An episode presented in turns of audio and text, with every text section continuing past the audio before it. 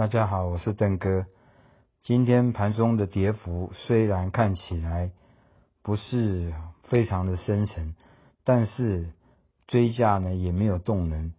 低档呢比较具有财报优向的股票呢，承接的力道会比较强劲。明显的看得出来，像广达或者是银邦这种股票都比较有强势的表现。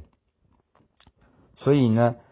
明天、后天我们看盘的观点，以我个人个人的看法，我会关注在广达、还有伟创、银邦这三档股票。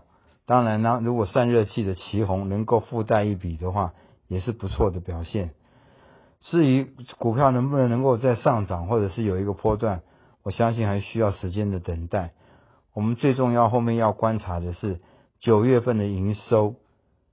还有第三季的财报，当然联总会的货币政策是绝对不可避免的。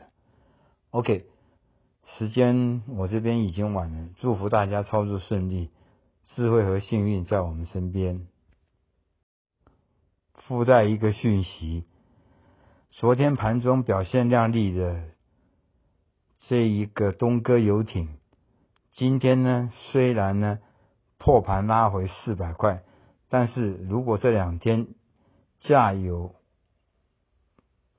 量缩有价稳的话，应该呢还有具有一波攻势的力道，因为它上一波的修正到目前为止看起来已经修正完成了，而且昨天的这一个量价表现相当亮丽。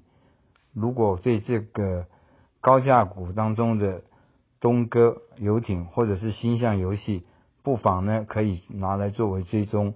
甚至你可以以散呃以灵股作为买卖的对象。报告完毕。